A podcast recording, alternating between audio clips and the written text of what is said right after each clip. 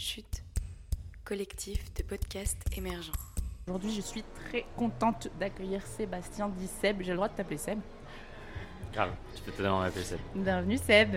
Euh, tu as plein de casquettes que tu vas nous représenter, euh, mais celle sur laquelle on va se concentrer aujourd'hui, c'est ton investissement au sein euh, des grandes écoles de la transition, euh, qui a vocation à fédérer, dis-moi si je me trompe, l'ensemble des acteurs euh, de la formation qui, qui, qui s'engagent à transformer la formation et à produire des contenus de formation pour euh, équiper mieux les gens et les former aux enjeux de la transition écologique. J'ai bien pitché ou moyen? T'as carrément bien pitché et on peut, je pense, aller, on ira un peu plus dans la finesse de ça, mais carrément, c'est un peu l'idée de se dire, il y a des formations qui existent aujourd'hui, elles sont peu visibles, peu financées et surtout euh, pas coordonnées, Euh, et qu'il n'y aura pas de transition sans formation. Et beaucoup déjà appellent à former euh, les ministres notamment et les hauts fonctionnaires à la transition écologique. Et nous, c'est aller dans ce sens-là, mais former tout le monde, formation continue et apprentissage aussi. Ok. Euh, tu nous présenteras tout ça. Juste, j'aimerais bien que tu nous présentes, avant qu'on aille dans le vif des questions, ce que tu fais aujourd'hui et quel, est ton métier, quelles sont tes activités. Euh, Aujourd'hui, moi, je travaille dans une association qui s'appelle La Cloche.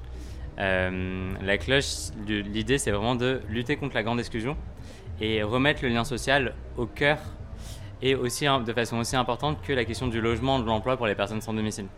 Donc, c'est vraiment de se dire, en fait, on est au même niveau que les personnes sans domicile et que pour créer une société inclusive, euh, il faut qu'on aille tous ensemble. Euh, donc, moi, mon travail à La Cloche, c'est de développer La Cloche dans d'autres territoires et à l'étranger. Donc, en France et à l'étranger, avec d'autres modèles euh, un peu innovants, notamment de franchise sociale. Donc ça, c'est ma casquette principale. Il touche sa casquette. Et je touche ma casquette. C'est vrai que j'aurais dû en amener plusieurs en fait. Mon autre casquette, c'est d'être au, au bureau d'une association qui s'appelle les Petites Cantines Paris. Euh, là, les Petites Cantines aussi, c'est euh, donc on est dans le 13e, on a ouvert en, novembre 2021. Et l'idée, c'est d'utiliser la nourriture comme prétexte pour recréer du lien social au niveau du 13e arrondissement du coup. Euh, et le tout du coup à prix libre pour permettre une accessibilité à chacun. Et également, du coup, en promouvant une alimentation durable. C'est hyper important pour nous d'avoir des alimentations de circuit court et de saison aussi. Et donc, dans une logique d'éducation. Et puis, euh, une autre casquette, et je pense que c'est celle-ci pour laquelle on est là, euh, qui est du coup euh, co-porteur, en tout cas co-coordinateur du collectif des grandes écoles de la transition. Et, pour aller un peu plus dans le détail de ça, les grandes écoles de la transition, ça part de plein de constats. Le premier, c'est qu'il y a 69%, là, le, le RSS a, sorti une étude dernièrement, d'étudiants qui veulent se former aux enjeux de la transition. À côté, il y a aussi des entreprises qui cherchent à former leurs salariés, mais qui savent pas trop comment le prendre euh, la question. Et puis, euh, le constat aussi de se dire, en fait, euh, on est en train de vraiment transitionner aussi dans une économie beaucoup plus durable. Et donc ça, ça veut dire travailler les questions des métiers et des compétences derrière. Donc les grandes écoles de la transition, c'est une méta-école un peu inspirée du modèle des grandes écoles du numérique, où on veut aller justement vraiment coordonner, financer, mettre en valeur les formations existantes à la transition écologique et sociale, mais aussi, du coup, euh, permettre d'en faire émerger beaucoup d'autres également. Merci beaucoup.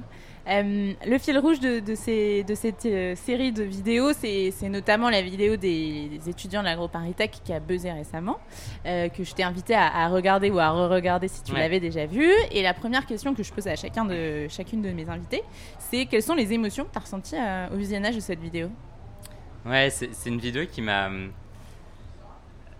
pour le coup, pas mal perturbé. Euh, parce que euh, elle a beaucoup résonné en moi. Et euh, beaucoup résonné justement sur le fait de se dire, bah, il faut à un moment changer de système. Et je pense que c'est ce que les étudiants proposent. Et je pense que j'ai aussi été dans cette, dans cette période de me dire, mais en fait, juste envie de me casser et d'aller soit en Ardèche avoir mon propre truc, soit vraiment me retrouver moi-même aussi. Donc à la fois il y a eu ce sentiment-là de j'entends, je comprends, ça résonne énormément. Et à côté, avec un peu de recul, de me dire bah est-ce que, enfin en tout cas moi c'est pas le choix que j'ai fait. Euh, parce que je me dis en fait euh, si on commence à déserter tous euh, en dehors, en fait il n'y aura plus personne pour aller former les choses. Et peut-être pour aller un peu plus là-dessus, enfin je trouve que le mot déserter, ça rappelle un petit peu la sémantique de la guerre. Et je pense qu'elle est nécessaire parce qu'aujourd'hui, euh, pour moi, ça vient rappeler une mobilisation collective, justement, derrière un effort commun. Ça vient rappeler une rupture aussi, euh, avec un état de paix. Euh, et aussi de refuser de faire partie d'une dynamique commune avec, laquelle on n'est pas d'accord. Donc en vrai, ça vient faire notamment sens, cette, cette dynamique-là. et notamment dans une dynamique, une volonté d'interpeller et aussi de rompre avec ce qui existe déjà. après, j'avoue que moi, j'essaye plutôt de, de rassembler de faire avec. Euh, donc c'est pas forcément une sémantique que mot, le mot déserté. Je préfère me rattacher à des auteurs comme Rob Hopkins euh, ou Rutger Bregman ou Alain Damasio qui sont plutôt dans l'idée de se dire comment on, travaille sur les imaginaires, comment on va utiliser d'autres termes, de nouveaux mots pour rassembler une société ensemble. Et c'est ce que j'essaie de faire avec la cloche notamment. Euh, et les psychantines, de dire bah, on crée du collectif, on crée une société inclusive ensemble. Et ça fait le point aussi, euh, ce qui est intéressant quand tu viens avec toutes tes casquettes, même si tu n'en as qu'une sur la tête, euh, sur euh, les enjeux d'acceptabilité d'acceptabilité sociale et d'accessibilité de ce sujet de transition écologique. et du coup, ma question, c'est est-ce que les, est-ce que les, comment tu lis les deux? Et comment est-ce que c'est possible en fait que la transition écologique soit accessible euh, à toutes et à tous ou est-ce que c'est un truc d'étudiants euh, de, grande école? C'est un, un, autre sujet aussi euh, et c'est une super bonne question à creuser. Je pense qu'il y, a différents niveaux là-dessus. je pense pas que ce soit un truc de grande école du tout parce que la transition écologique au final elle vient et quand on prend la racine du truc elle vient questionner plutôt des comportements de domination, elle vient questionner aussi euh, une certaine passivité du citoyen. Euh, de dire en fait maintenant c'est à nous tous d'agir. Et donc au final, euh, je trouve que la transition écologique, elle est aussi et elle doit être en fait sociale et démocratique. parce que quand on crée pas une, quand on permet pas à chacun de s'impliquer dans cette transition-là, en fait, euh, bah, en fait, on va reproduire des comportements dans lesquels on est déjà et qui nous mettent dans un changement, enfin, dans une crise climatique, qui sont des comportements de domination hmm. et aussi des fortes inégalités. Euh, donc ça, c'est, je pense qu'elle doit être, elle, elle doit être vraiment euh, écologique et sociale cette transition. Est-ce qu'elle est accessible à tout le monde? Dans une certaine mesure, encore une fois, ça dépend comment on l'entend comment on la prend en compte Est-ce qu'on la prend globalement dans sa définition ou, très simplement de, en fait, c'est des gestes à faire euh, par soi euh, Je pense que la transition écologique, elle vient aussi bah, questionner notre rapport à soi, notre rapport à la nature, notre rapport aux autres. Et c'est ça qui est hyper intéressant, je trouve, c'est que chacun, je pense, peut faire son le travail sur soi-même. C'est-à-dire comment je me reconnecte avec moi, comment je me reconnecte aux autres, et comment du coup je me reconnecte euh, à la nature. Donc je pense que dans cet ordre-là, elle est accessible à tout le monde. En revanche, il y a certains métiers aujourd'hui de la transition écologique qui sont encore très nouveaux.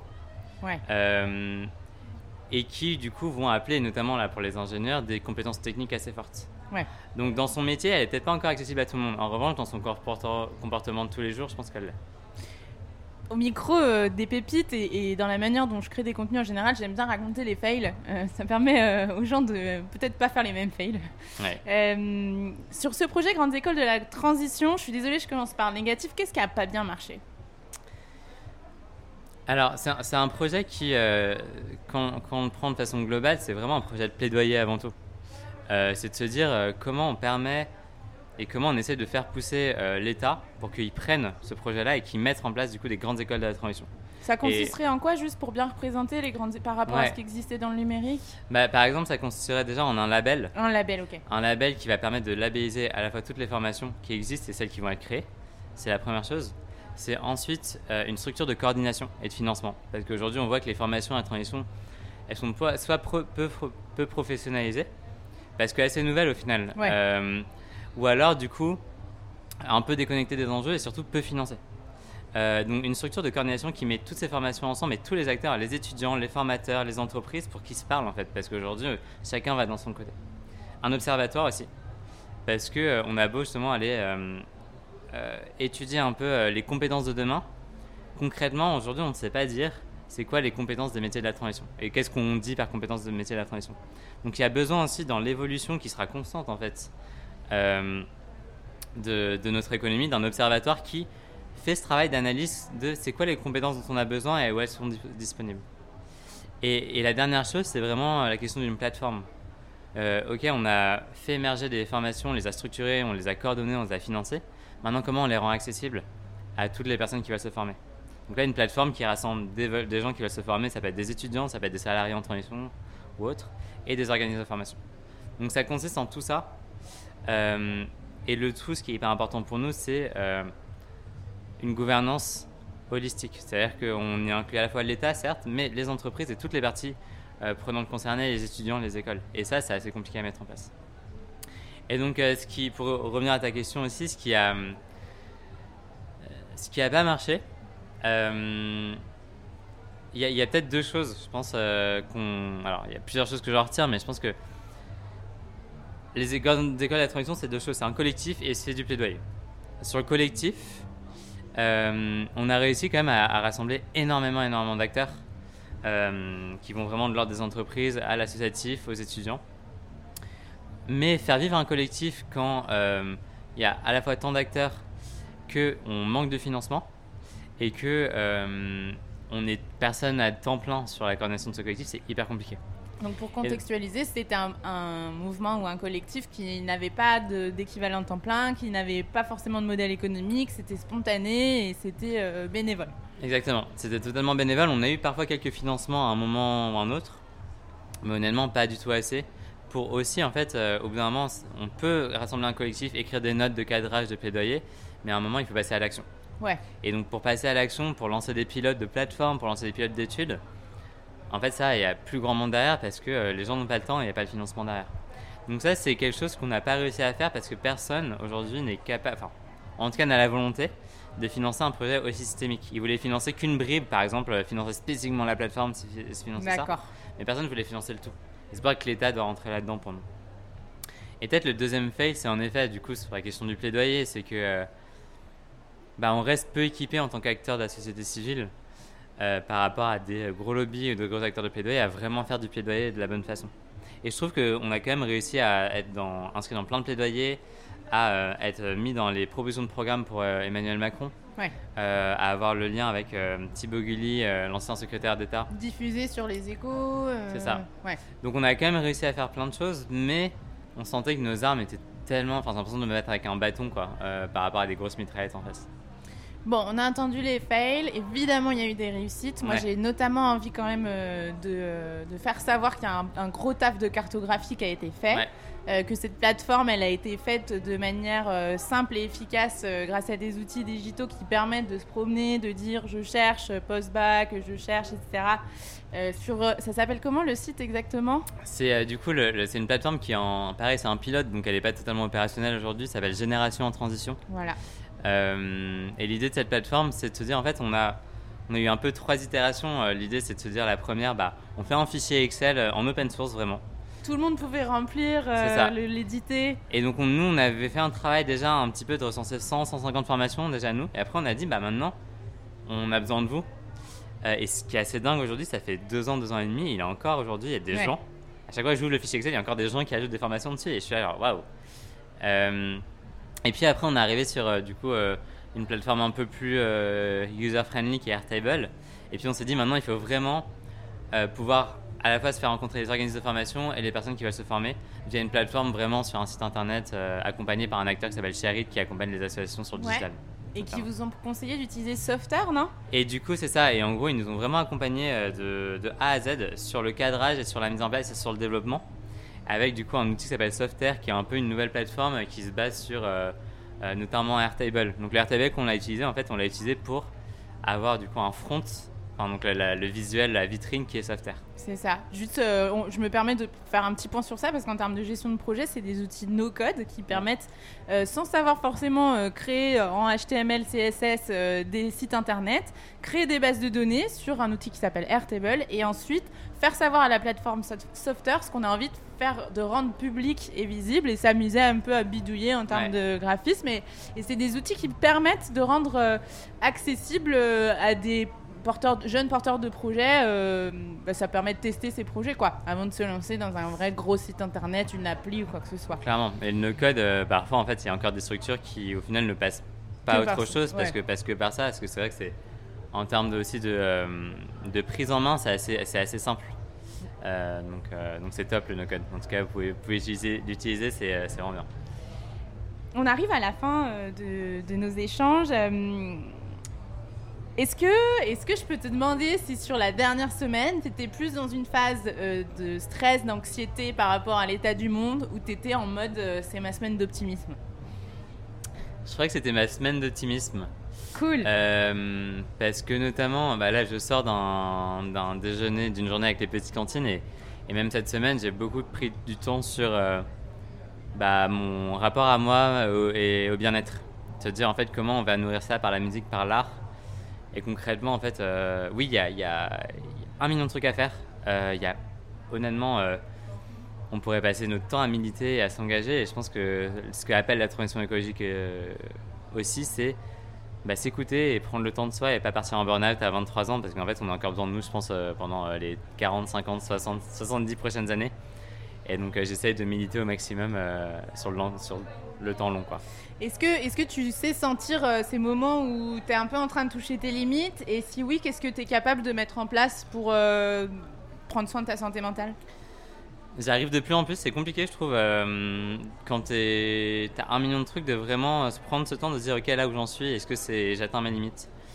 Moi je sais que j'atteins mes limites quand en fait euh, je suis en incapacité de euh, écrire un simple mail ou un message ou de répondre à mes messages, je fais ok bon là j'ai eu trop de charge mentale, trop Ouais. de trucs. Et du coup ce que je mets en place c'est façon très con parfois mais au, au travail, je mets un out of office en disant euh, bonjour, en vrai, euh, là j'ai eu trop de mails en ce moment, etc. Je vais prendre mon temps, je vais prendre mon temps de vous répondre. Euh, donc Ça te décharge euh, l'obligation de répondre un peu? Ouais, ça me décharge totalement l'obligation de répondre. Et après, je me dis, ok, là ce week-end, il faut que je, je déstresse aussi un peu. Mais je pense que ce qui est important là-dedans, c'est aussi de le faire savoir aux gens. Parce que, notamment, moi, dans mon univers, il y a plein de gens très engagés. Donc, c'est un argument recevable de dire, bon, là, il y a eu trop de trucs. J'ai besoin de slow down un peu et de prendre du recul. Ok, bah merci pour ces conseils. On les partage aussi euh, avec les autres invités de la série parce qu'on est tous à fond les ballons et il faut qu'on se ménage et il faut qu'on soit euh, nous aussi dans une posture durable et, qu'on soit euh, vivant le plus longtemps possible. Donc trop cool ces petits tips. Dernière question, tu t'en doutes, tu, si tu connais un peu les pépites vertes, on retourne voir Seb de 18 ans, on lui tapote sur l'épaule et on lui dit, eh frérot, n'oublie jamais, qu'est-ce qu'on lui dit? De lâcher prise. Euh, je pense que j'ai été beaucoup dans le contrôle euh, à 18 ans et enfin 18, 19, euh, 20 ans quoi. Et juste de dire ok en fait c'est ok de euh, parfois de pas être dans le contrôle de plein de choses. Et de parfois là ce que je fais aujourd'hui de laisser un peu la vie me surprendre. Et concrètement, ça veut dire bah, pas tout prévoir en fait. Pas avoir le mardi tu sais que tu fais ça, le mardi, le jeudi tu sais que tu fais ça, etc. Juste ça en fait laisse place un peu à l'imprévu. Je crois que c'est un, un truc que j'aurais bien aimé qu'on me dise. Et parce qu'en fait, c'est ce que mon père m'a dit. euh, alors, pas sous cette forme, il m'a dit euh, Sébastien, euh, faut que tu apprennes à t'ennuyer. Et moi, j'étais genre, ça veut rien dire. Non, mais sur... non, alors de 1 et de 2, surtout, j'étais genre, ça veut rien dire apprendre à s'ennuyer. Parce que si tu t'ennuies, c'est que tu t'ennuies. Enfin, tu Ouais. peux pas apprendre à t'ennuyer. Et j'ai compris bien plus tard ce que ça voulait dire. J'étais genre, ok, ok, on va apprendre à s'ennuyer. Ok, et bien on vous invite, euh, vous aussi, auditeurs, auditrices, euh, à apprendre à vous ennuyer si c'est nécessaire. On vous invite évidemment à liker, partager, commenter, envoyer cet épisode à quiconque pourrait euh, avoir envie de l'écouter. Et puis, on vous invite aussi à vous abonner à toutes les plateformes des Pépites Vertes. Et on vous remercie évidemment d'avoir passé ce moment avec nous. Merci Seb. Et merci, Merci, à Claire. Team So Good. Ciao.